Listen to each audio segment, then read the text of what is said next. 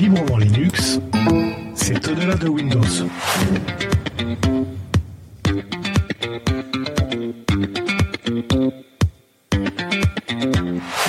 Je m'appelle Cédric et je suis votre humble serviteur pour ce nouveau numéro de podcast Librement Linux. Merci d'ailleurs d'y être fidèle.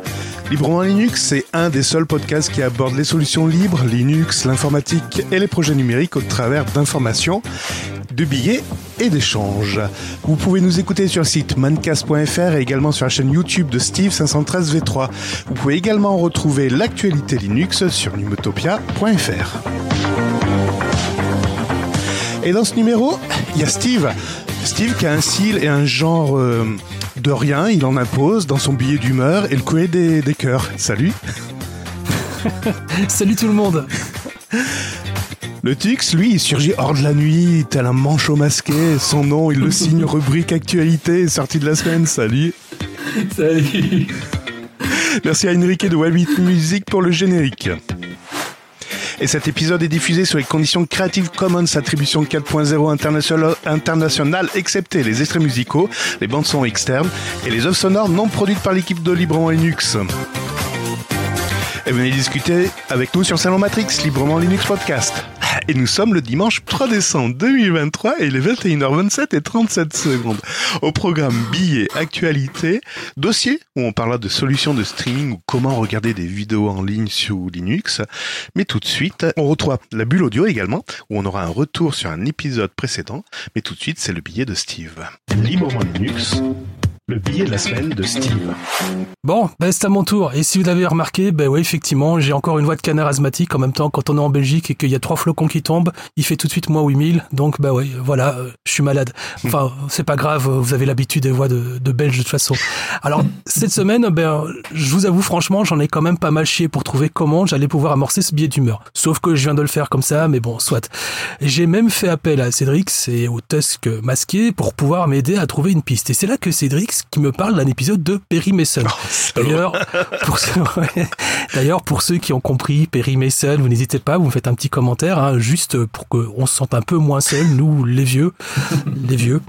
Enfin voilà. Donc euh, Perry Mason, blabla, et puis tout d'un coup, il me parle de Caldera contre Microsoft. Et en fouillant davantage, eh bien, on réalise que Microsoft n'a pas qu'un seul squelette dans le placard, c'est carrément le père Lachaise, ma parole. Dans son, voilà quoi. Et enfin, cinq secrets pour personne, mais à ce point, franchement, euh, voilà. Enfin, soit si vous venez de débarquer, nous sommes en 2023 et la voix que vous entendez dans votre petite tête depuis quelques minutes, eh bien, ça s'appelle un podcast. Donc voilà.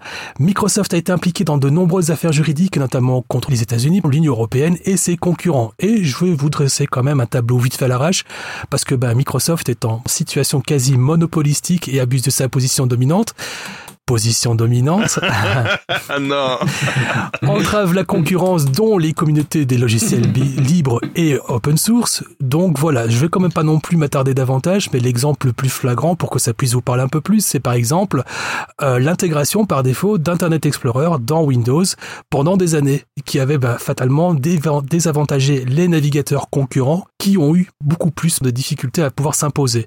Alors d'ailleurs, à ce sujet-là, Microsoft a même été accusé de développer des produits fermés qui ne répondent pas aux standards. Et donc, ça freine l'émergence de normes ouvertes afin de rendre la migration vers d'autres systèmes plus compliqués. Aux États-Unis, par exemple, hein, la question d'utiliser les lois antitrust fait beaucoup débat d'ailleurs. hein. Donc en fait, je vous fais un petit résumé, c'est la vente liée de Windows avec des PC de constructeurs et on appelle ça effectivement bah, la taxe Windows.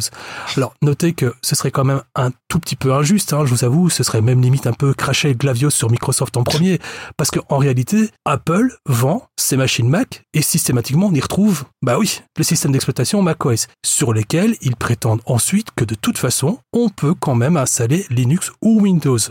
Enfin, si on veut.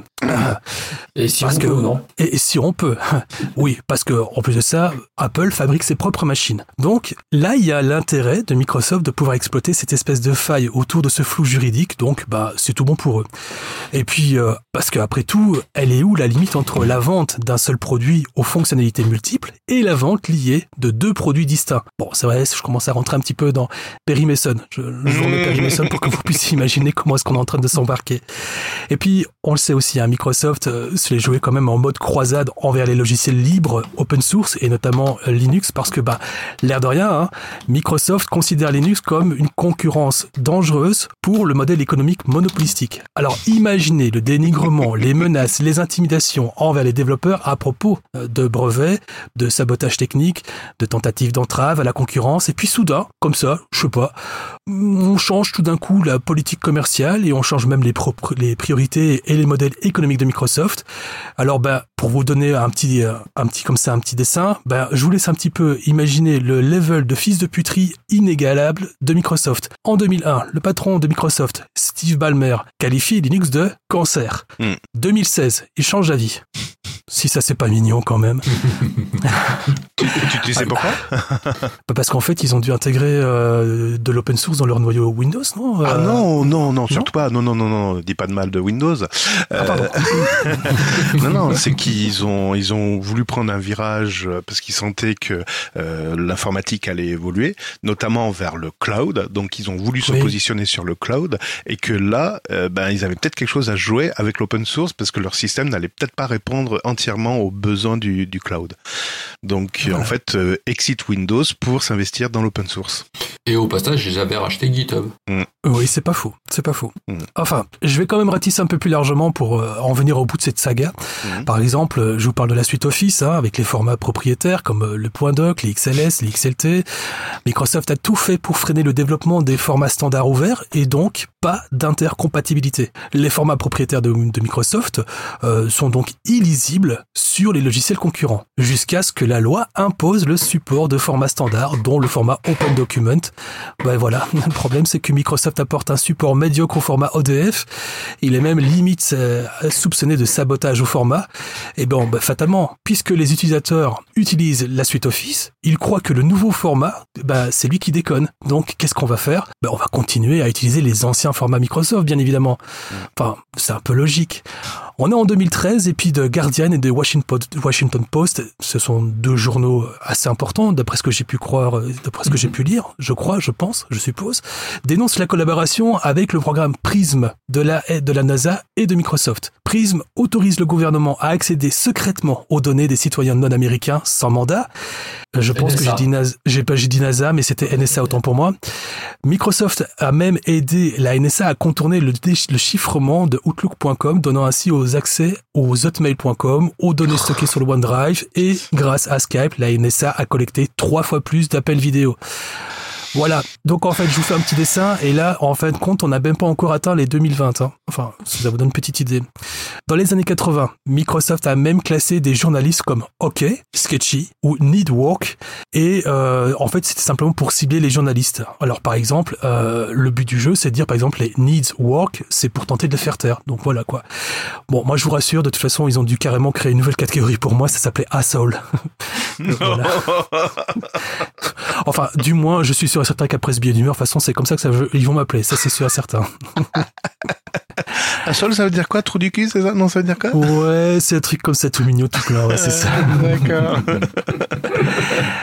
Bon. Selon un, selon un rapport d'enquête en 2017, Microsoft possède approximativement 130 milliards de dollars US placés dans des paradis fiscaux. Je sais si je sais pas si j'ai bien dit 130 milliards de dollars dans les paradis fiscaux. Bah voilà.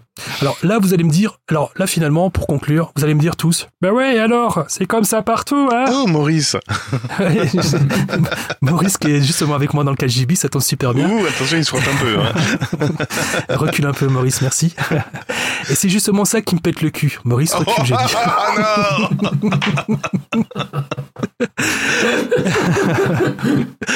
que ce soit que ce soit une société qui vante les mérites d'un bon petit déjeuner aux céréales pour bien démarrer la journée ou une boisson foutrement corrosive pour décalquer la tuyauterie, que ce soit aussi les chaînes de fast-food qui vous garantissent un apport nutritif euh, journalier, euh, mais à, côté de ça qui vous offrent aussi un taux d'obésité en constante évolution et qui risque d'ailleurs d'ailleurs pardon d'atteindre plus de la moitié de la population dans les 15 prochaines années. Et euh, je ne fais pas non plus l'apogée des produits miracles pour vous faire pousser vos légumes exempts d'insectes, de vermine, tellement que c'est bénéfique pour votre santé. Hein. Euh, tu mets du, euh, tu mets du... Bah non, faire, pousser les légumes, tu, mets du Viagra. Tu m'as fait, peur. Alors oui, bien sûr, à notre échelle, ça va pas changer grand-chose, on est d'accord. Mais je vais quand même terminer par cette fable que Pierre Rabhi m'avait racontée. Là aussi, si vous avez la référence, Rabbi Pierre Jacob Rabhi, vous n'hésitez pas. Vous... Oh putain, c'est là. Mais non, c'était pas lui. Il s'agit d'une légende amérindienne, hein, tout simplement. Alors c'est un incendie qui frappe la forêt et tous les animaux sont en panique. hein. Ils prennent donc la fuite dans l'espoir de pouvoir sauver chacun leur peau. hein. Par contre, il y a un petit colibri qui ne renonce absolument pas. Et il va prendre simplement quelques petites gouttes d'eau dans la rivière et puis il fait des va-et-vient pour jeter ces petites gouttelettes d'eau sur le feu. Alors, bah, euh, pendant que le colibri fait des va-et-vient comme ça, il y a un tatou qui est complètement énervé, qui, en a complètement ras le cul de le voir comme ça euh, faire des, va-et-vient tout le temps. Il lui dit mais, eh mais euh, qu'est-ce que tu fais toi le colibri? Euh Euh, Putain, tu fais super bien, Maurice. Ouais, merci. Hein. Je peux terminer? Oui, oui, vas-y. Eh, tu, tu pourrais pas, tu pourrais pas éteindre le feu comme ça avec toutes ces petites gouttes d'eau quand même. Et le colibri lui répond tout simplement Ouais, ouais, je sais, mais moi, je fais ma part. Ouais, donc c'est-à-dire que tout le monde pourrait apporter sa petite goutte pour éteindre le feu. Et peut-être qu'on y arrivera tous ensemble. Putain, Cédric, t'as- t'as jamais aussi bien, en tout cas, défini ce, ce biais d'humeur. Bravo. Je suis content, t'as compris.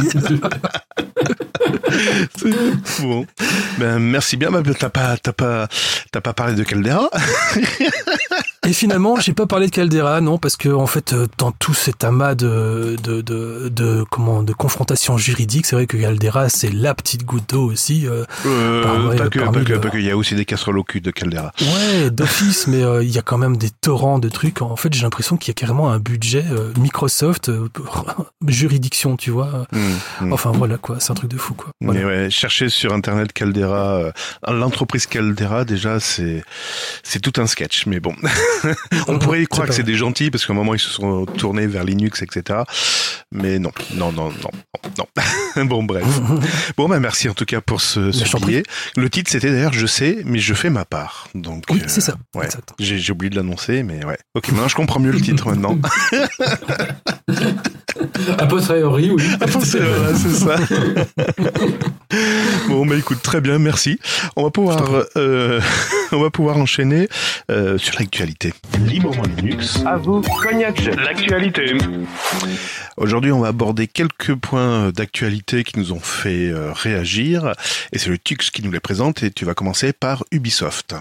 Oui, euh, la semaine dernière, à l'occasion du Black Friday, des joueurs du d'Assassin's Creed ont eu la mauvaise surprise de se voir imposer dans le jeu de la publicité pour d'autres Mmh. jeux Assassin's Creed ou autres en promotion sur Ubisoft euh, pendant la période du Black Friday. Mais dans le jeu, la, la pub dans le jeu Ah, directement dans la pub, en fait, euh, la pub, euh, les pubs s'affichaient au moment de, euh, durant les moments de chargement ou quand vous voulez accéder euh, à la à la carte. Et impossible de la zapper, il fallait la regarder jusqu'au bout. Donc ça a pas mal buzzé sur sur Twitter entre autres ou sur les réseaux sociaux généralement. Et donc suite à ça, bah Ubisoft a s'est excusé euh, en disant que euh, ça se reproduira pas et tout ça. Bon, euh, en fait, on sent très bien aujourd'hui une tendance chez Ubisoft, mais peut-être aussi chez d'autres éditeurs de jeux vidéo, à vouloir, même si vous payez un jeu 70 euros, imposer de la publicité aux joueurs. Alors après, je ne sais pas si c'est à corréler avec cette mésaventure, mais depuis début de la semaine dernière, Ubisoft offre Assassin's Creed Syndicate euh, jusqu'au 6 décembre. Donc il faut aller sur le, son compte euh, Ubisoft, acheter le jeu à 0 euros et euh, comme ça l'ajouter à ses listes de jeux. Vous pouvez le télécharger et jouer. C'est le dernier, c'est ça? C'est la- Euh, le- non, c'est pas le dernier, c'est l'avant, avant, avant, avant dernier, je crois. Oui, donc le premier, celui qui marchait sous DOS, c'est ça? Non, non, on est non, pas loin. Il, il est non, le dernier c'est quoi d'ailleurs? Je sais même pas ce que c'est. Je sais même pas où ils en sont. Euh, Mirage, Mirage. Mirage. Euh, donc le dernier c'est Mirage qui coûte une quarantaine de boules quand même. Et euh, Avant, Assassin's Creed, Valhalla. pardon? Et Valhalla c'était le c'était précédent. ça. Le précédent c'était Valhalla qui était un tout petit peu plus conséquent. Et là ici bah, Syndicate, euh, ça doit être un truc euh, voilà. Moi je me souviens je l'avais acheté il y a peut-être encore peut-être je sais pas je vais dire 5-6 ans, 2,99 euros. Ah ouais. Ouais, donc finalement, tu vois, quand tu cherches un peu en promo, tu le trouves quasiment à 3 balles. Alors là, ici, que Ubisoft s'écrase en excuses en disant, bah, allez, on est généreux, on va vous offrir quand même une des licences Assassin's Creed.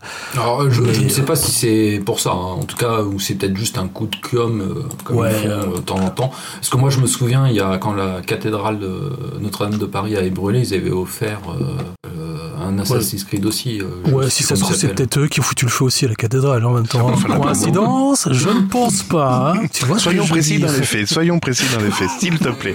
oui, oui, pardon. Unity, c'est euh, celui qu'ils avaient offert. Et euh, Syndicate, il est sorti en 2013. Putain, ça veut dire qu'en fin de compte, il te sort un jeu, il te l'offre euh, 10 ans plus tard, gratos, quoi. Ans trop alors, Trop généreux.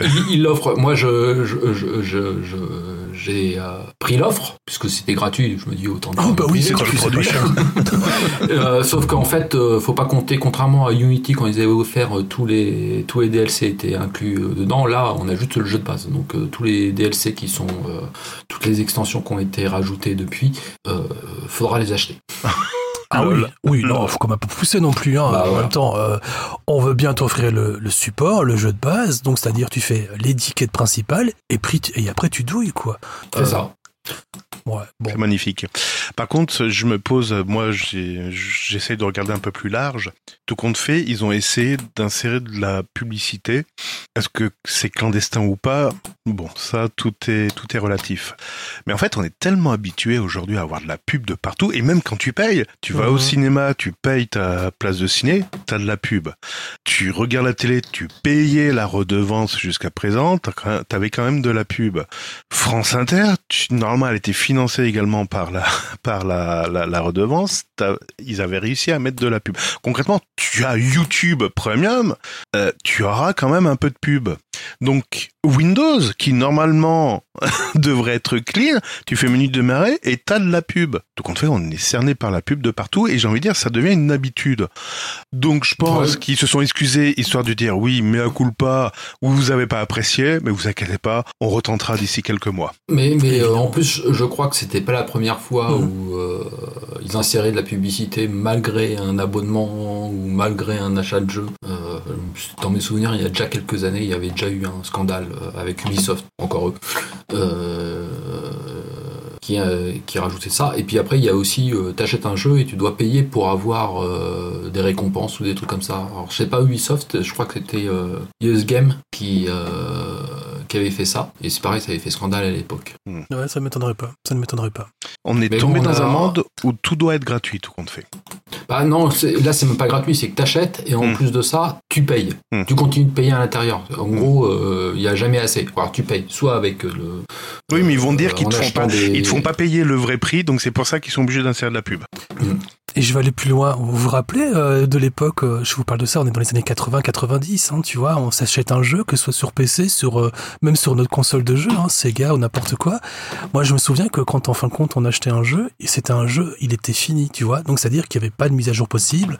C'était vraiment un jeu qui était normalement supposé être éprouvé. Alors peut-être que les bugs, ils étaient existants, mais ils étaient quand même mineurs.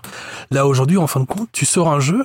Non seulement le jeu n'a pas, on n'a pas l'impression qu'il est terminé, parce qu'en fin de compte, il y a des mises à jour, même le- il y a même des mises à jour avant la sortie du jeu, tu vois. Et en plus de ça, tu dois en plus de ça payer un supplément pour pouvoir obtenir des DLC. Et quand c'est pas fini, effectivement, bah, tu te gratifies aussi une fois de temps en temps de publicité, quoi, tu vois.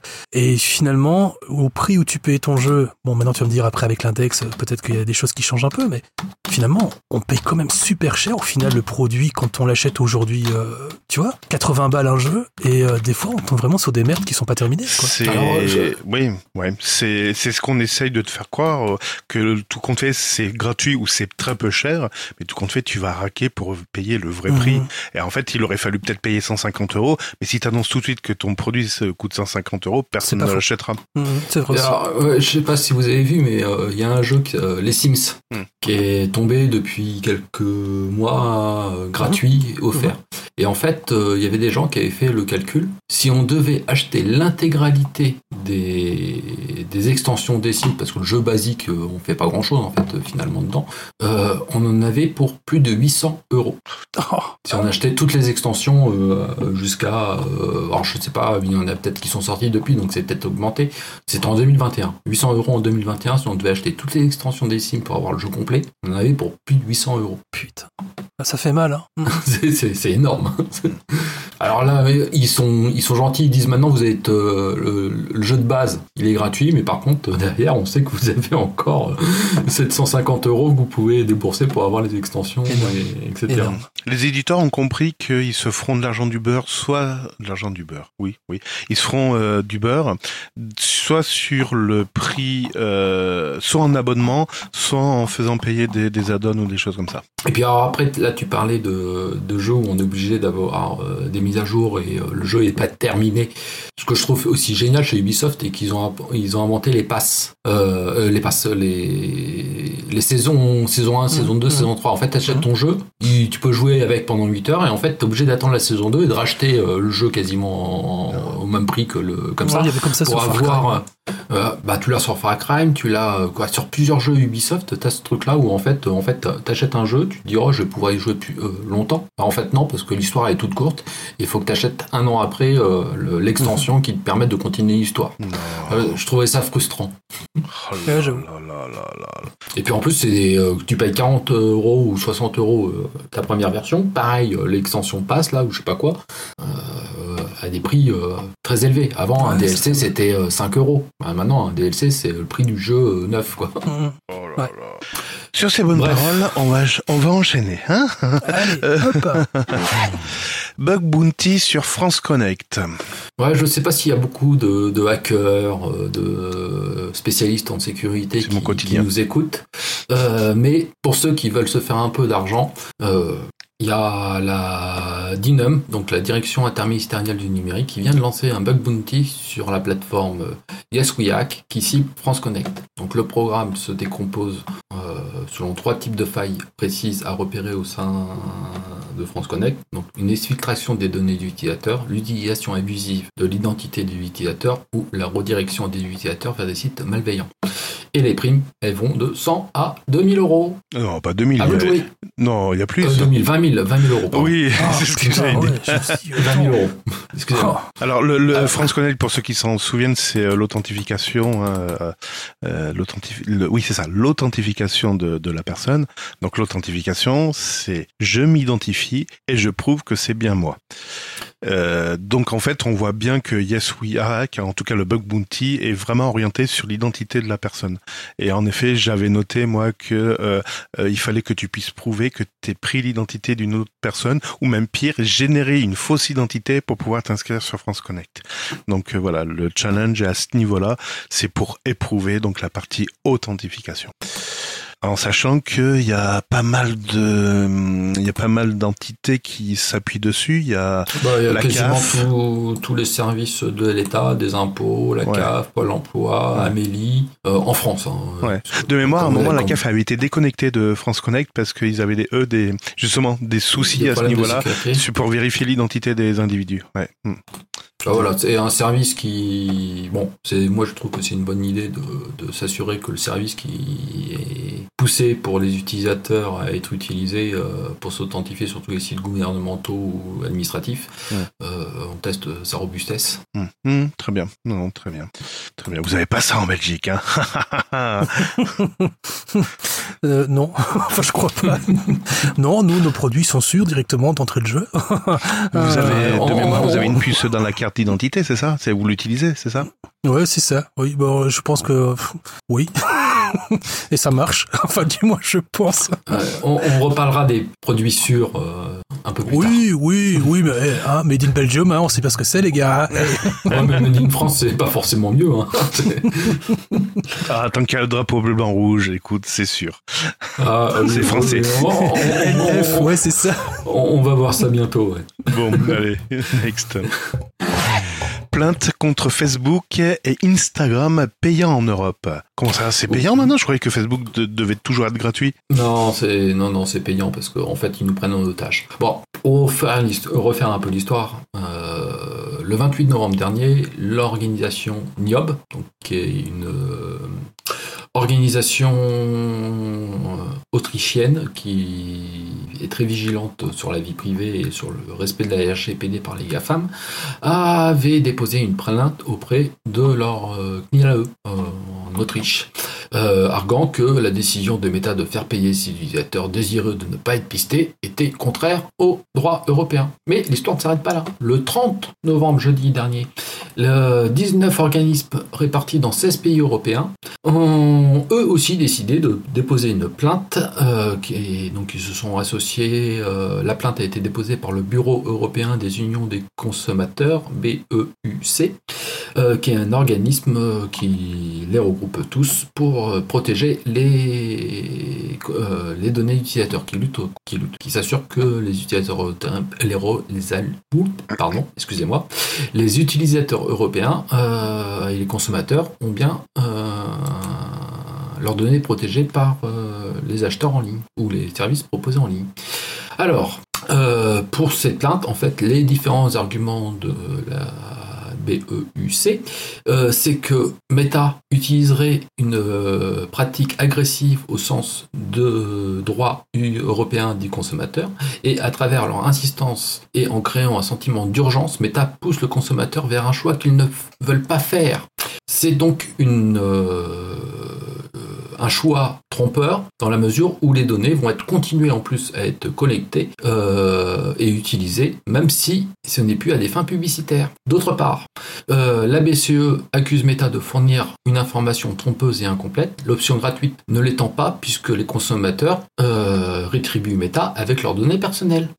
Enfin, dernier argument avancé, c'est que le pouvoir de marché exercé par Meta est tel que le service proposé par l'entreprise euh, et euh, que le choix donc est, pour les utilisateurs est faussé. S'ils quittent ces services, ils perdront toute interaction sociale construite depuis de longues années et des contacts. Voilà quoi, ces 16 euh, pardon, 19 organismes se sont associés pour aussi déposer une plainte contre Meta. Grosso modo, bah, Meta il pensait se mettre en règle avec le RGPD en rendant payant l'accès pour ne plus avoir de publicité, mais en fait ils n'ont pas tout compris. Ouais, il y en a qui disaient, enfin j'avais lu comme quoi le prix de la liberté, euh, oui, le, oui c'est ça, c'était le, tu payais le prix de la liberté et que c'était pas négociable en France, il y avait pas de prix, euh, enfin en Europe du moins. Ça pose la problématique des produits gratuits. Euh, je pense à Facebook, Twitter, X. Euh, je pense. il va devenir payant aussi, lui. Oui, ben X, oui, ils ont bien pris la, le, le virage en tout cas. Euh, ce qui me désole un peu, c'est que, alors que les Français y soient allés parce que euh, parce qu'ils en avaient ils en avaient envie, pourquoi pas. Moi, ce qui me désole, c'est, euh, je me rappelle au tout début, euh, je regardais touche pas à mon pote quand ça passait sur France 4 et ça avait fait un justement ça avait fait quand même un peu euh, débat euh, parce que justement il disait si vous voulez échanger avec nous, vous nous envoyez un message sur Facebook ou sur Twitter et à l'époque c'était faire la promo de plateformes privées et ça avait fait pas mal de remous en disant non, c'est inadmissible de faire la promo de plateformes privées. Ce qui n'ont pas empêché après tout le monde de faire la même chose. Euh, ce qui me désole, c'est que France Télévisions, qui, euh, a France 4 dans son giron, avait déjà une plateforme, ils avaient des forums, euh, on pouvait s'inscrire là-bas pour échanger. Pourquoi d'un seul coup, du jour au lendemain, ils ont décidé de sortir de ça et de faire confiance à une plateforme avec qui ils avaient aucun partenariat et euh, faire une plateforme, faire confiance à une plateforme et envoyer tout le monde sur cette plateforme? Je m'interroge. Et qui ne s'est pas posé la question à dire, au bout d'un moment, cette plateforme, soit elle va le soit elle va fermer, soit elle va rendre un truc payant. Il y a personne qui s'est posé cette question. Enfin, ça me, ça m'étonne fortement. Il y, a, y, a autre chose qui m'a choqué euh, euh, au début de Facebook, au début, dans la vie de Facebook, c'est que tu parles de France Télévisions. Bon, mm. ok, c'est une entreprise, elle fait du, des médias, elle veut euh, discuter. Après, moi, ce qui m'avait choqué, c'était que même à l'éducation nationale, mm. dans certaines classes, les maîtresses disaient que pour s'informer sur l'actualité de sa sa classe euh, et de savoir ce que fait ton enfant avec elle, fallait aller sur Facebook et s'inscrire au groupe Facebook.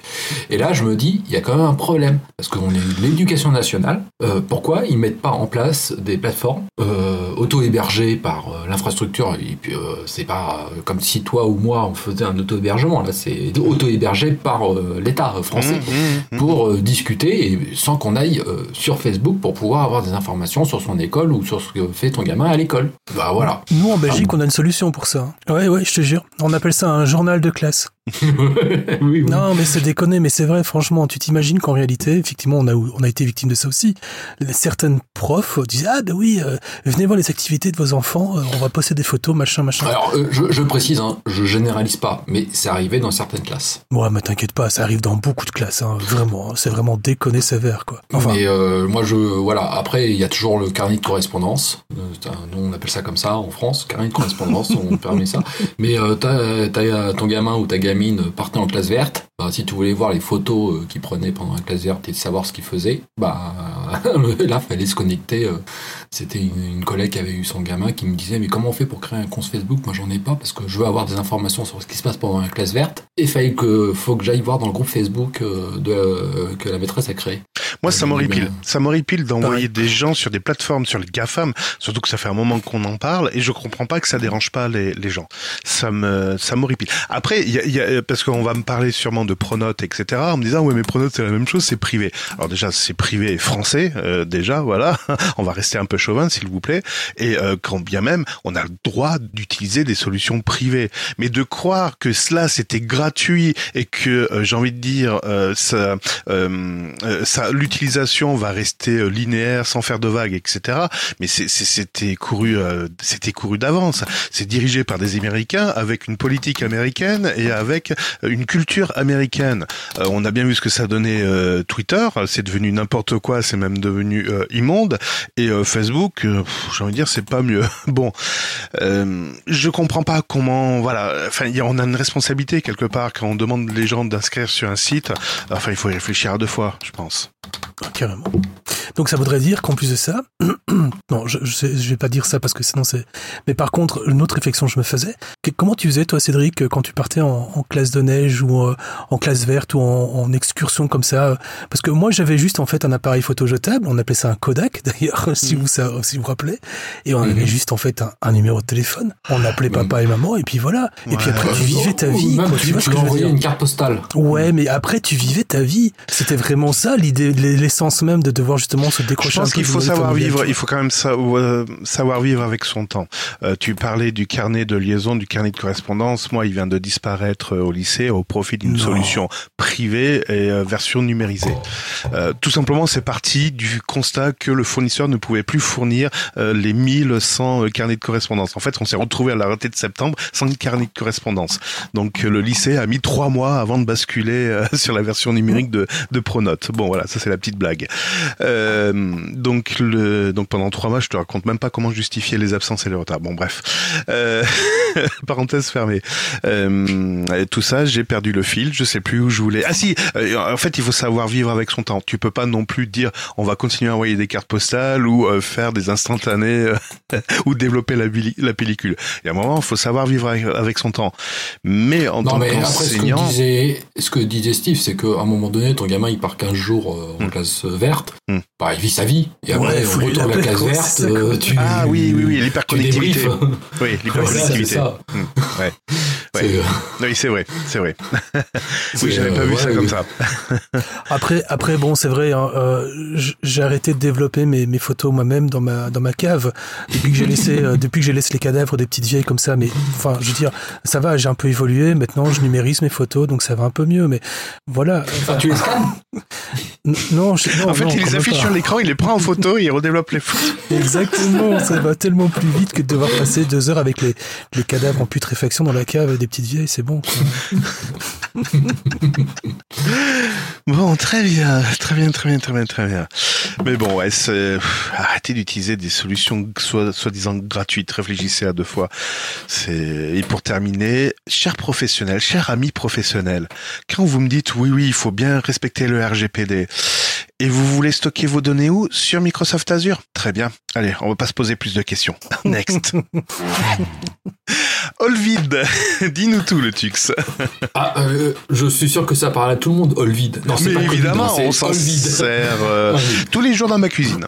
ah, oui, oui. rien, à voir avec, euh, rien à voir avec Ovidi. Oh. Non, plus, rien à voir. Non, non, non, c'est bien Olvid. Hein, il n'y a pas de faute d'orthographe. c'est bien, vous avez bien lu.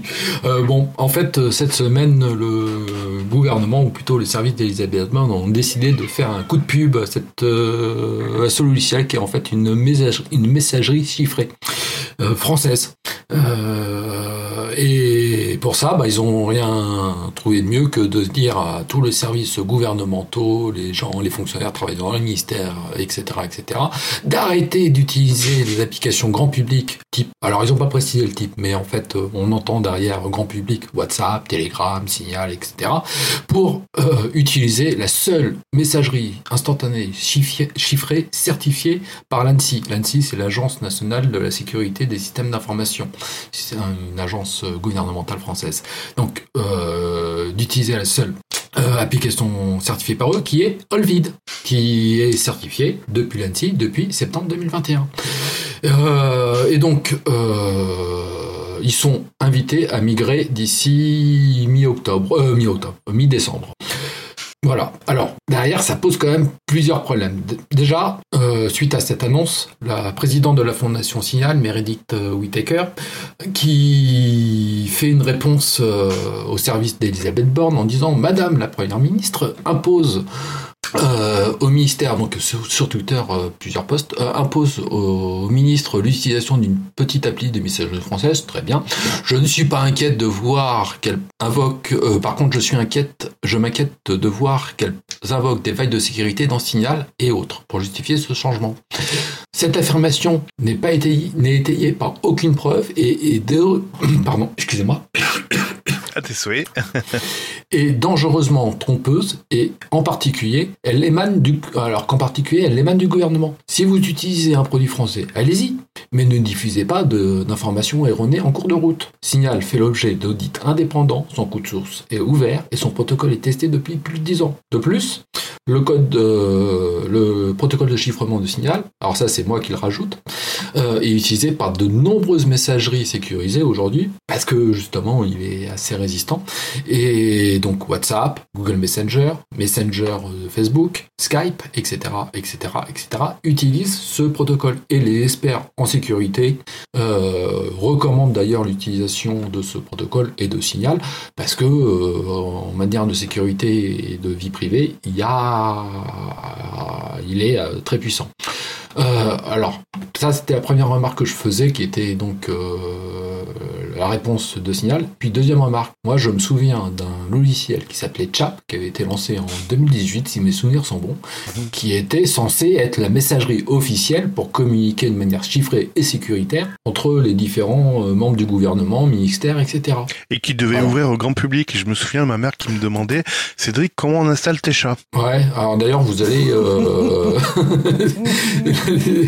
t'échappes. Ah, en fait, il s'est échappé. Euh, oui, parce que derrière, on, trouve le, le, client sur Android, euh, sur le, Play Store ou sur euh, iTunes, mais bon, il faut avoir un code, un code, hein, une adresse mail .gouv.fr pour pouvoir l'utiliser. Mmh. Et alors, dernière remarque, c'est que en Olvid et T'échappe sont utilisés aujourd'hui. L'État français met en avant des, solutions 100% fiables, sans aucun risque et tout ça. Alors déjà, on le sait, nous, entre nous, quand on en discute, il n'y a rien de 100% sûr. Et on n'est jamais à l'abri d'une faille de sécurité. C'est pas parce que c'est français que c'est meilleur que, que les autres. Euh, ça serait belge, ça serait pareil. Euh, voilà. euh, donc c'est pas c'est pas un gage de garantie de dire que c'est français, donc c'est c'est 100% sûr.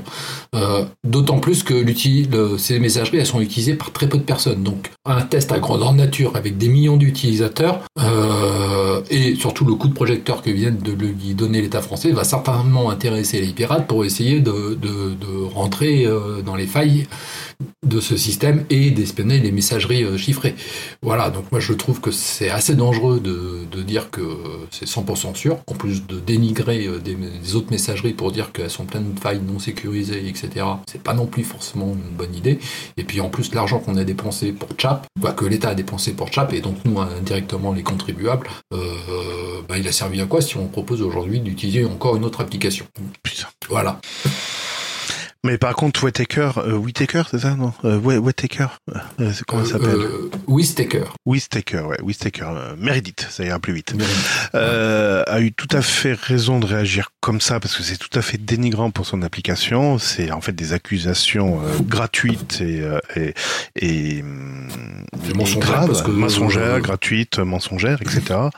Euh, donc euh, ouais, là, je, ça mériterait tu vois un petit un petit procès pour diffamation.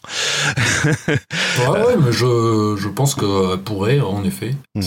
Alors le seul truc c'est que le gouvernement français n'a pas évoqué de nom, donc euh, c'est pour Non, ça que juridiquement ça doit être un petit peu touchy. Ouais, non, ouais, ouais. Ouais, mais bon. Ah, par contre, là où euh, où elle dit, euh, elle va plus loin et, et, et alors c'est une, c'est une anecdote. Hein. Elle dit donc son protocole est testé depuis plus de dix ans. Il a fait l'audit, il a fait l'objet de plusieurs audits indépendants. Et euh, si vous avez le moindre souci, n'hésitez pas. Voici mon adresse mail security@signal.org. Ouais, ouais, c'est. c'est vrai. J'ai Voilà. pas précisé ça dans mon résumé. Ouais, ouais, non, mais voilà, c'est une Mais, anecdote. Mais ouais. Cette Non, guerre, mais c'est voilà, c'est parce que le gouvernement. Alors, je me demande, c'est tellement, mais tellement putaclic ce truc. Je me demande si le gouvernement pas, le gouvernement n'est pas en train de nous montrer un truc où ils s'en foutent, mais royalement, tout compte fait. Comme tu disais, euh, T-Chapt ou Chapt euh, avait été normalement promulgué il y a 5 ans de ça, et il a jamais été adopté. Je pense que ça va faire pareil pour Olvid. Mais je les soupçonne de nous montrer ça, et ils sont en train de faire passer autre chose en douce. C'est- Alors après, Olvid, il y a quand même des, des avantages à cette messagerie par rapport aux autres. Hmm. Le, les métadonnées. Mhm. Donc, euh, quelle personne avec qui euh, tu vas correspondre, la, la mise en relation, etc. Hmm. Elles sont chiffrées. Mhm.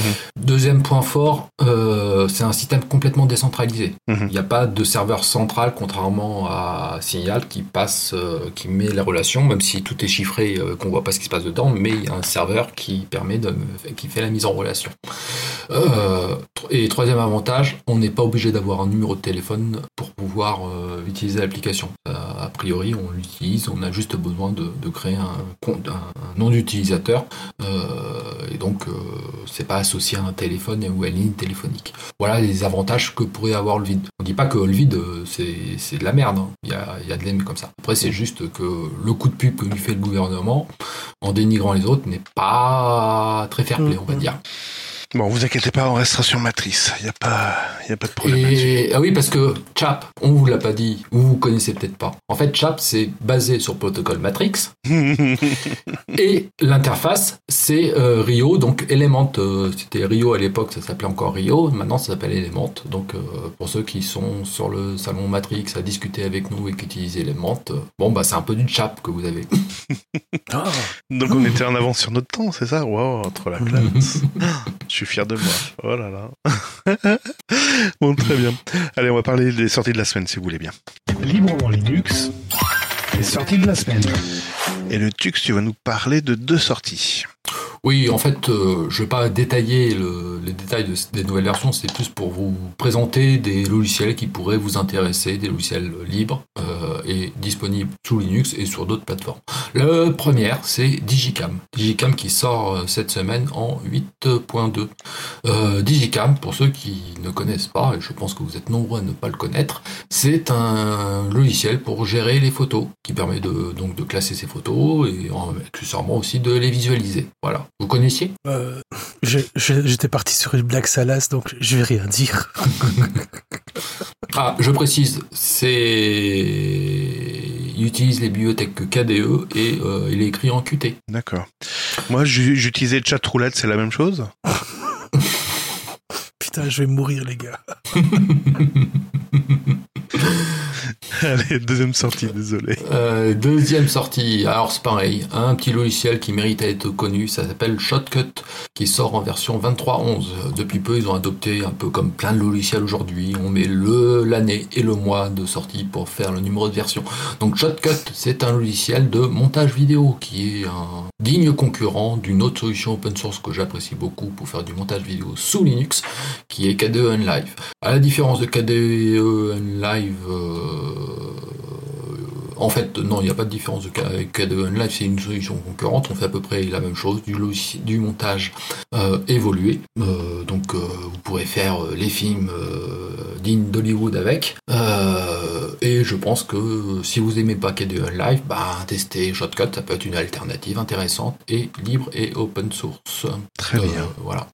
Voilà pour les sorties de cette semaine. Eh bien, écoute, peut-être qu'un jour on fera, euh, on fera un, dossier sur comment euh, faire du montage vidéo sur euh, sous Linux. Ouais, je crois que, ouais, ouais. Puis je, je crois que Steve, t'as as beaucoup de choses à raconter là-dessus. Allez, on va enchaîner tout de suite sur le dossier. Le dossier aujourd'hui qui parle du streaming sous Linux. Librement Linux le dossier. Alors, pour tout vous dire, quand j'ai lancé cette idée, on est revenu vers moi, donc mes deux compères sont revenus vers moi. Il me fait, mais tu veux pas quand même parler d'OBS Ah, oui, j'avais pas vu ça comme ça. non, c'est pas faire du streaming, c'est comment pouvoir profiter du streaming, donc de la vidéo en ligne. L'objectif du streaming, c'est de ne pas télécharger de fichiers pour pouvoir le regarder après, c'est simplement d'aller le regarder en direct sur Internet. Alors, on va parler des solutions, des solutions non pirates, hein, des, solutions où euh, voilà, c'est tout à fait légal ce qu'on va vous raconter. C'est pas un dossier illégal, c'est pas un dossier pirate. Donc aujourd'hui, les solutions de streaming, vous les connaissez tous. Si je voulais regarder de la vidéo en direct, vous allez me dire, il y a D'accord. Netflix, Disney+, euh, Amazon Prime, euh, YouTube, Apple TV+. Ah, vous allez me dire, mais non, Apple TV+, c'est pas là-dessus. Eh ben, on va y revenir dans quelques euh, instants. Pornhub, ça compte euh, Toi, t'as regardé... je vais me taire, je vais me taire, ça va déraper. Ça peut compter, oui, ça peut compter, parce qu'on peut avoir des difficultés à accéder à Pornhub. A priori, il y a des collégiens, ouais, il y a des collégiens qui ont pas trop de difficultés pour faire ça, mais bon, pour certaines personnes, ça peut être compliqué. Voilà. Bon. Euh, donc oui, donc il y a des solutions déjà toutes prêtes. Donc vous venez de, de, de, de les citer pour pouvoir euh, regarder des, des, vidéos. Alors après, ça dépend du contenu que vous cherchez. Euh, si euh, si vous voulez du contenu original et de qualité, enfin tout est relatif. On va s'appuyer sur des solutions payantes comme Netflix, Apple TV, Prime Video, Max, Paramount Plus, etc. Canal Plus, je crois aussi propose une solution de, de mhm. streaming. Ouais, je crois que ça s'appelle Canal Play. Canal Play, voilà. Donc nous avons testé certaines solutions. En tout cas, moi, ça fait un moment que j'en teste et je me suis tombé sur des soucis techniques. Donc, c'est ce que je voulais évoquer en disant, bah, tout n'est pas rose. Alors, vous inquiétez pas, Windows aussi a des soucis techniques, mais là, on est dans librement Linux, donc on va parler que des solutions sous Linux. On va commencer ben, par le premier de toute cette série, le plus connu, j'ai envie de dire, Netflix. Netflix, donc vous pouvez accéder sur votre tablette ou sur votre smartphone, mais également sur l'ordinateur. Et si vous êtes sous Linux, ça dépend du navigateur, ça peut marcher comme pas marcher. Est-ce que vous avez essayé le Tux, euh, Steve? On a galéré. Netflix, j'ai pas essayé parce que malheureusement j'ai pas de compte, mais euh, j'ai eu d'autres difficultés avec d'autres euh, d'autres streamers. D'accord. Le Tux bah, Tout comme euh, Steve, j'ai plus de compte actuellement, mais on n'aurait pas partagé notre compte, nous Non, malheureusement, non. Et puis moi en plus, vu qu'on est assez loin l'un de l'autre, je pense que Netflix nous aurait tout ouais, identifié. Ouais, direct. alors moi j'ai Netflix et j'ai essayé. Euh, j'ai essayé donc moi mon navigateur préféré c'est Firefox et j'ai essayé de donc d'y accéder. Et là j'ai une avalanche de problèmes. Impossible de, concrètement, allez on va la faire courte, impossible de lire la vidéo. J'ai essayé toutes les solutions. Hein. Revenez pas avec des solutions sur le forum librement Linux. J'ai tout essayé. Non, ça ne fonctionne pas. Aujourd'hui avec Firefox, la dernière version et Fedora, ça ne fonctionne pas. Euh, vous allez dire bah c'est mort alors pour Netflix, euh, pas sous Linux. Vous voyez c'est de la merde Linux. Non, non, attendez, on va se calmer un peu. Il suffit simplement de changer de navigateur. Vous prenez Chromium, j'ai bien dit Chromium, hein, pas Chrome, Chromium, et là, vous pourrez vous connecter à votre compte Netflix et regarder la vidéo. Et il y en a qui ont essayé. Il y en a, ils m'ont dit, ouais, mais t'es limité à 720p.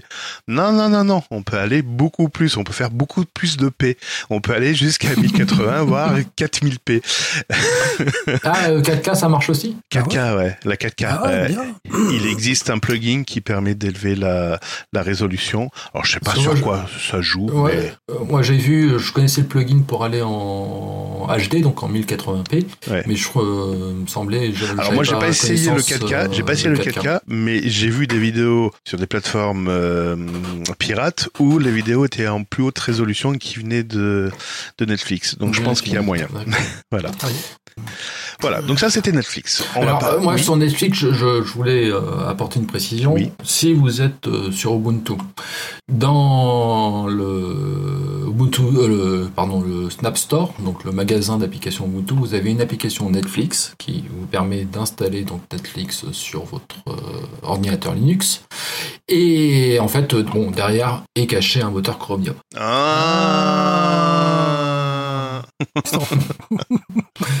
Mais là, vous avez une appli qui s'appelle Netflix et vous n'avez pas besoin de lancer Chromium pour, euh, pour ça. Alors attention, Netflix ne valide pas le fonctionnement sur certaines plateformes.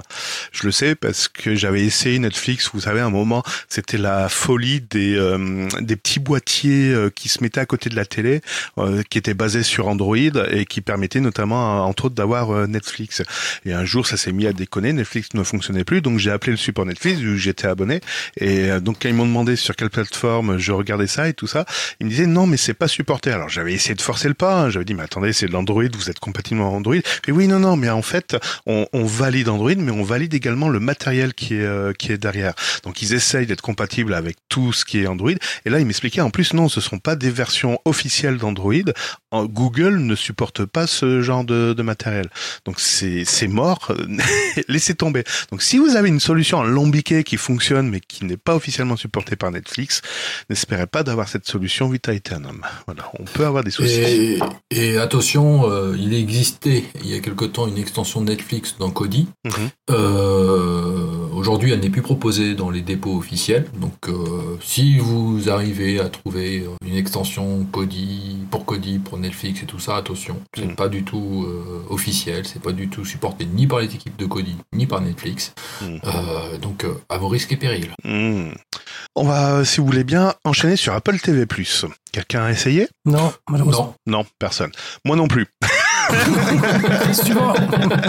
Alors si, j'ai essayé pour le dossier parce que je me suis quand même un peu intéressé. J'ai un compte Apple pour d'autres euh, raisons et euh, donc j'ai voulu regarder une vidéo de démonstration. On a le droit à quelques vidéos sur Apple TV+. Et à ma grande surprise, ça fonctionne pas sur Firefox en mode privé. Mais du, du moment où on, a, on se remet en mode standard, ça s'est mis à fonctionner. Étrange, c'est génial. étrange. Voilà. Donc sous Firefox, Apple TV+ fonctionne. Voilà. C'est Donc, tout ce que ça j'avais à dire. que ils attendent de, de pouvoir déposer des petits cookies, des petits Sûrement. pour euh, pouvoir nous suivre Sûrement. que la navigation privée ne permet pas. Euh, voilà, tu fais une des conclusions parmi tant d'autres. voilà, voilà, voilà. Ah oui, oui, oui, c'est une supposition. voilà. On va enchaîner sur Prime Video, qui est la plateforme proposée par Amazon. Donc, si vous avez un compte Amazon Prime, vous pouvez bénéficier gratuitement de l'offre Prime Video. Alors, attention, dans l'offre Prime Video, tout ce qui vous est proposé n'est pas forcément accessible. Des fois, certaines vidéos ou certains contenus, on est obligé de rajouter, de rallonger un petit peu ou de Ouais, payer à la vrai. séance. Voilà. Et ce qui est très énervant dans ce catalogue, c'est que tout est mélangé. Et tu sais jamais s'il va falloir payer en plus ou si c'est inclus dans ton offre. Bon. Ça, c'est, voilà, c'est mon point de vue. Et ben, lui, prend une vidéo. Allez, c'est vas-y, c'est open bar. Donc, Firefox, les deux dans le nez. Eh ben, justement, par contre, tu vois, c'est marrant parce que toi, tu as eu sur ta distribution Linux, je sais pas sur laquelle tu étais pour euh, faire fonctionner euh, Fedora. sur Fedora. Moi, à l'inverse, au moment où, en fin de compte, on a parlé justement de ce, ce, ce, ce dossier, j'étais sur euh, une distribution basée sur Arch Linux. Et Mhm. par défaut, c'était Firefox qui était dessus. Mhm. Eh bien, j'avais, je n'étais pas parvenu à, en tout cas, lancer effectivement mon Prime Vidéo. Alors Ouais. que par contre, on avait décidé, on discutait de tout ça entre nous. Ok, on va essayer avec l'installation Chromium. Et là, problème encore, ça n'a pas Ah, fonctionné. punaise. Et donc, résultat des courses, ce qu'on a dû faire, c'est que, enfin, ce qu'on a dû faire, ce que j'ai dû faire, pardon, Mhm. c'est d'ajouter trois, euh, trois sous-couches de wine, euh, staging, mono et gecko. Et grâce à cela, euh, j'ai pu redémarrer après mon navigateur et j'ai conservé Chromium bien sûr pour euh, pour les tests. Et finalement, Chromium a finalement accepté de diffuser après mes vidéos. Et donc j'ai regardé Robocop. Voilà. Une, voit une, le programme qui permet de, de lancer des exécutables Exact. Microsoft? Eh bien, c'est ça qui est assez étrange. Aussi étrange que ça puisse paraître, WineStaging, WineMono et WineGecko. Alors, qu'est-ce qu'ils font? Qu'est-ce qu'ils vont chipoter? J'en sais que de. Mais en tout cas, l'installation de ces trois sous-couches m'ont permis de pouvoir après relancer mon navigateur comme si de rien n'était. Et finalement, ben, euh, Prime Video a pris tout de suite euh, sans aucun problème. Euh, Je sais oui, euh, petite précision pour ceux qui nous écoutent avec attention et qui se disent euh, ah quelles sont les lignes de commande qu'a rentré Steve et tout ça. Dans le descriptif de l'épisode, Mhm. vous retrouverez les liens vers les sites qui vous permettent de faire fonctionner ou au moins d'essayer de faire fonctionner euh, les différents services euh, sous Linux. Hmm, ouais, il y a un article de Isfos et de et KiwiBlog. Ouais. Mmh. Voilà. Ok, ok. Euh, ouais, c'est bizarre, mais ça doit peut-être que le paquet embarque d'autres dépendances qui t'a été imposé au moment de l'installation Ouais. et donc qui t'a permis derrière de- d'activer certaines fonctionnalités. Ouais. Peut-être Ok. des codecs multimédia supplémentaires, que sais-je, peut-être, je Hmm. sais pas. J'avoue que mon Fedora est pas de toute première fraîcheur, donc j'ai dû installer peut-être des choses qui m'ont permis également de voir Prime Vidéo du, du premier coup sans, Mhm. sans forcer. Hmm, ok. On va enchaîner avec Disney+. Alors cette plateforme normalement devrait disparaître ou pas, on sait pas. Il y a des oui dire. Bon, on s'en fout, on n'est pas là pour faire des ragots. Par contre, euh, vous avez Disney+, Non. Je non me souviens, je me souviens plus du mot de passe. Ah punaise. Bon bah voilà, next. j'ai pas essayé non plus, j'ai pas cherché, donc euh, voilà, je sais même pas comment on accède à Disney Plus en fait, voilà. C'est pas de monde, c'est plus de mon âge tout ça. Ensuite, ensuite YouTube.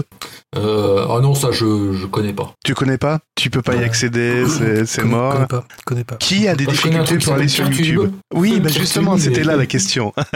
c'est parce que, bon, YouTube, il y a personne qui a des difficultés à aller sur YouTube. Aujourd'hui, ça passe crème, il y a vraiment pas de problème. Ça passe tellement crème qu'ils arrivent Ouais. également à mettre de la pub de partout. Ouais, quoi, pour l'instant ça passe crème, mais sous Firefox, euh, Oui. il y a eu quelques, quelques difficultés en ce moment. Ah oui, pour la pub, oui, pour les anti-pubs, ouais, ouais, ouais, ouais. Pour la petite histoire, donc YouTube un, en train d'insister fortement sur la publicité, tellement fortement que ça gave certaines personnes qui avaient activé des bloqueurs de pub. Alors, on va pas vous en faire euh, la promotion, quoique c'est pas tout à fait, c'est pas illégal, hein, c'est, c'est tout à fait, on a tout à fait le droit d'aller consommer des ressources sur Internet si on fait pas du piratage, hein, si on, on trafique pas un compte pour pouvoir y accéder. Mais la ressource YouTube est entièrement libre d'accès, donc il n'y a pas de souci là-dessus. Donc vous avez le droit d'utiliser le navigateur que vous voulez dans la configuration que vous voulez. Donc vous avez le droit d'utiliser Firefox avec un bloqueur du pub. Ce n'est pas du tout interdit.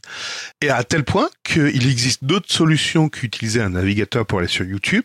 Et tu as, tu l'as évoqué, il y a une application qui s'appelle FreeTube. Et FreeTube va scanner les vidéos qu'il y a sur YouTube et vous le propose dans une interface claire, épurée, sans bouton s'abonner ou sans bouton euh, je poste des commentaires ou des choses qui pourraient vous perturber ou de la publicité. Et franchement, euh, je trouve que FreeTube s'améliore de version en version et il y a de moins en moins de blocage, je trouve. Le Steve, non? Euh, J'avoue franchement que j'ai pas eu l'occasion d'essayer, mais euh, très intéressant. Mais par contre, c'est vrai que comme tu dis, hein, enfin moi pour ma part, je peux pas non plus cracher dans la soupe parce que c'est vrai Mm. que je suis quand même sur ma chaîne YouTube. Et fatalement, c'est grâce aux publicités que bah je touche un peu ma, ma bille. Mais c'est vrai, j'avoue franchement, c'est abusé le nombre de pubs. C'est il y a plus de pubs maintenant dans YouTube que à la limite. euh, Enfin, je veux dire, tu regardes plus en fait une série de pages de pubs plutôt que la vidéo qui t'intéresse, à vrai dire. Mm. Tu vois, donc euh, Mm. c'est lourd. Mm. Ouais, j'avoue. Alors, euh, moi, il y a un truc qui m'énerve, qui m'agace sur YouTube, c'est euh, quand tu lis une vidéo, après ça enchaîne directement avec euh, des Mm. vidéos qu'il a sélectionnées pour toi. Ouais. Alors en plus, mais des fois, alors des fois ça reste sur le même sujet, mais des fois tu passes sur un sujet complètement euh, autre. Je trouve ça franchement agaçant. Je crois que tu as un bouton qui permet de désactiver l'enchaînement automatique sur le site de YouTube. Ouais, je pense. Ah ouais. Oui. Bon, je pratique pas suffisamment pour. euh, Ouais. Il y a alors sur FreeTube, il y a une autre option qui est intéressante, euh, qui est le le zappage de promo dans la vidéo. Imaginons Steve fait Ah une bon vidéo, puis il est, il est, il est sollicité par NordVPN pour pouvoir faire de la promo pendant les cinq premières minutes ou euh, à un moment euh, faire un instant promo. Et ben, si certains utilisateurs dé, euh, déclarent que dans tel segment de sa vidéo il fait de la promo, il y a un add-on qui permet de mémoriser ça et de le partager à toutes les personnes qui ont cet add-on. Donc les personnes suivantes, quand elles vont regarder la vidéo, elles vont regarder tranquillement la vidéo, et quand ils vont enchaîner avec l'instant promo, paf, ça va sauter toute cette partie, et ça va retomber à la fin sur euh, la fin de sa vidéo. C'est magnifique C'est génial. et je- je me posais une question, euh, parce que YouTube, il, y a, il existe aussi un abonnement payant qui permet d'accéder à un service VOD. Oui. Mais est-ce qu'on a de la pub sur YouTube Oui. quand on paye, euh, Oui. je sais pas combien d'euros par mois Non, Oui, sérieusement. oui, potentiellement, Google annonce que tu. Alors, j'ai été très, j'ai pas Ah, été c'est pas longtemps. l'abonnement euh, de Netflix avec de la publicité. Hein, Non, non, On c'est Premium, c'est YouTube Premium. Il n'y a pas 30 36 000 niveaux. Et alors, moi, quand j'ai été YouTube Premium, il y a très longtemps de ça, j'avais, j'avais jamais de pub. Mais maintenant, ils annoncent que potentiellement, tu peux avoir de la publicité, même étant Euh, abonné. Est-ce que tu crois que les organisations européennes là, qui ont porté plainte contre Facebook et Instagram, ils pourraient pas porter plainte contre YouTube aussi? Oh, ils peuvent, ils peuvent, mais c'est pas parce que tu payes un abonnement que t'as pas le droit de publicité. Quand t'achètes un magazine, quand tu payes un magazine, il y a de la Mhm, publicité à l'intérieur. Et qu'est-ce que tu fais? Bah, tu tournes la page. Bah, c'est ça, voilà. Et donc, ouais, je cherchais l'add-on, voilà. Le- L'add-on qui est dans FreeTube, qui est inclus dans FreeTube, il s'appelle Sponsor Block. Voilà, donc ça permet de, de ben, alors, on peut zapper donc l'instant promo ou l'instant sponsor. On peut zapper l'autopromotion, hein, style qui ferait référence à d'autres chaînes, etc. Les interactions en disant, ouais, n'hésitez pas à mettre des commandes. Bah, tout ça, oh, voilà. L'introduction, la conclusion, le récapitulatif aussi. Hein. Steve va bien faire. Donc, en conclusion, je vous répète, non, bah ça, tu pourrais les zapper. Pareil, mettre de la musique ou carrément, t'as l'instant bouche-trou. Si quelqu'un considère qu'à un certain moment, c'est du bouche-trou, plouf, tu peux le zapper aussi. C'est génial. Voilà. C'est c'est génial. En fait, je viens de la- pendant que tu faisais la, tu en parlais effectivement de FreeTube, j'étais en train de l'installer aussi sur euh, mon PC. Ouais. Euh, putain, l'application elle est super légère en plus, et c'est vrai qu'effectivement c'est une page. Euh, bah ouais, voilà, tu fais la recherche de Steve 513v3 par exemple, et sur quoi tu tombes? Sur, sur moi. Librement Linux. non, non, mais alors après, il y en a qui vont dire, ouais, mais si t'es pas abonné, comment tu peux voir les dernières vidéos et tout ça? Alors, ils sont très malins chez FreeTube et ils se sont rendus compte que les chaînes YouTube euh, avaient un flux RSS. Et ben, en fait, t'as un bouton tout compte fait. euh, Si je vais sur Steve, tu as un bouton s'abonner. Et là, ça va pas envoyer des infos à, à YouTube, à Google. Non, non. S'abonner, en fait, c'est simplement FreeTube qui va mémoriser l'adresse de ton flux RSS. Et quand tu vas poster une nouvelle vidéo, FreeTube va simplement consulter le flux RSS et il va voir qu'il va y avoir des nouvelles vidéos et il va les afficher, il va les signaler à l'utilisateur de FreeTube. Voilà. Mais euh, ça, ça, ça, ça, ça dérange pas euh, Google, ça? Alors, si, ça- certainement. Si, ça dérange dans la mesure Non, où ils, que ils peuvent pas y a- pister, ils peuvent pas suivre, ils peuvent rien Oui, faire. non, mais je, je pose la question parce qu'il y a une extension qui s'appelait euh, Download de YouTube. comment Oui, qui a été Et striké, qui a, ouais. qui ouais. a été interdite, euh, ces comptes ont été fermés en Allemagne, euh, Oui. et donc euh, le code source étant et ayant été hébergé en Allemagne, euh, le projet GitHub a été fermé. Aujourd'hui, euh, Ouais. c'est un peu la galère pour la retrouver. Donc je me dis, Alors, ils il y ont a- réussi on à si tu veux, on en parlera dans un autre numéro de cette extension parce qu'il y en a une nouvelle qui est apparue, tout compte fait. Je le sais parce qu'en fait, je m'appuie sur cette solution qui s'appuie sur le flux RSS pour télécharger automatiquement les vidéos. Oups, j'en ai trop dit, excusez-moi. Euh, Euh, mais tout ça, en fait, eux, ils avaient fait le faux pas de d'héberger. Alors, je crois qu'ils avaient proposé euh, proposé un service d'hébergement temporaire de la musique, en fait. Et c'est les c'est les majors qu'on qu'on qu'on porté le coup fatal à cette extension. Mhm. Voilà. Ouais, c'est un peu logique aussi là. ouais. C'est ça. En fait, c'est pas parce que tu as, euh, comme je dis, les informations qui sont sur YouTube sont accessibles sans abonnement, sans. Il n'y a pas de piratage à ce niveau-là. Hein. Ça crée pas un faux compte. Non, non. Ça utilise des ressources qui sont disponibles sur Internet. Il n'y a aucune loi qui t'impose à utiliser Google Chrome pour aller sur YouTube. Tu peux utiliser le navigateur que tu veux, le logiciel que tu veux, la ligne de commande que tu veux. Je vous rappelle qu'en ligne de commande, Curl va aller lire les infos qui sont sur Internet. Donc il n'y a rien qui t'interdit d'utiliser ces- ce genre de, de, de, de, produits de programmes. Là où ils se sont fait planter, je le répète, c'est parce qu'ils ont fait de l'hébergement de musique. Et là, c'est du, du moment où tu stockes, ça y est, t'es, emmerdé. Donc c'est pour ça qu'ils se sont fait euh, planter. Donc FreeTube, non, on n'a pas d'inquiétude. Alors Google essaye de faire pression, évidemment, parce que quand je clique sur s'abonner, c'est simplement une mémorisation d'un fichier XML. Euh, ben ouais, Google, lui, il a aucune visibilité là-dessus. Il peut pas imposer sa pub parce que pareil, il y a du filtrage. Enfin, ils sont très emmerdés. Ils essayent de faire pression, en tout cas. Voilà, voilà, ce que j'avais à dire. Vous vouliez rajouter d'autres choses? Vous avez fait d'autres tests? Non, après, euh, je me posais la question sur HBO Max, donc maintenant ça s'appelle Max, je crois. Mais euh, en fait, en France, je sais pas s'ils ils ont finalement été disponibles. parce que c'était pas OBS OBS, c'était pas. ouais, c'est ça. OCS, OCS, qui, qui, reprenait. Mais en, il était question à un moment donné d'ouvrir le service de streaming dessus. Par contre, il y a Paramount Plus qui est accessible mhm. actuellement en France, mais j'ai pas testé, donc je sais pas. Euh, il y a Warner euh, TV, je crois aussi, qui propose un service de streaming euh, pour regarder hmm. ses séries et ses films. Mais il y en a d'autres. On aurait pu parler également, mince, Molotov également. Oui. Alors Molotov, ils ont directement un, un, app image ça. Qui permet de lire les vidéos sur Linux. Ça marche plutôt pas mal. Hmm. Après, il y a, je ne l'ai pas testé, mais il n'existe plus, il y avait Salto. Oui, mm. oui.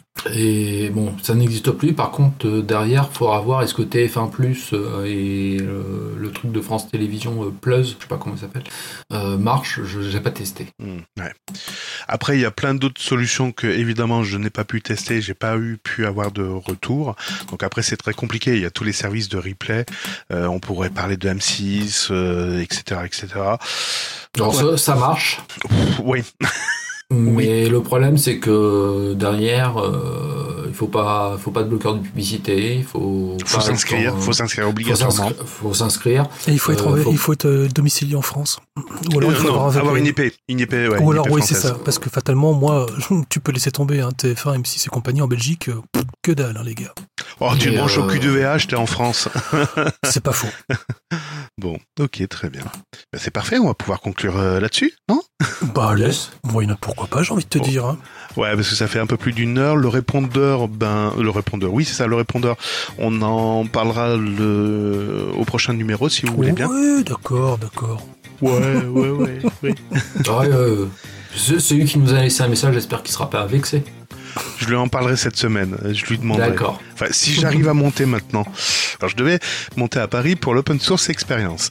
Et je viens d'avoir un message de mon hôtelier qui me dit Bonjour, nous sommes dans le requête de vous annoncer qu'on ne pourra pas maintenir votre réservation.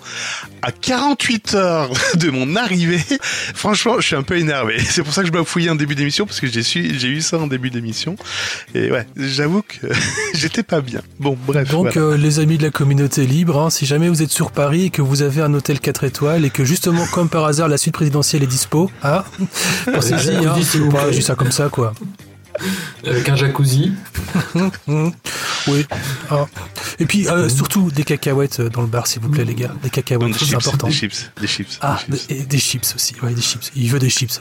Mettez des chips. c'est bon les chips. Très bien, je vous remercie pour votre fidélité. Merci Steve, merci le Tux masqué. Rendez-vous au prochain numéro de Librement Linux. Bye bye. Bye bye. Et bye tout le monde.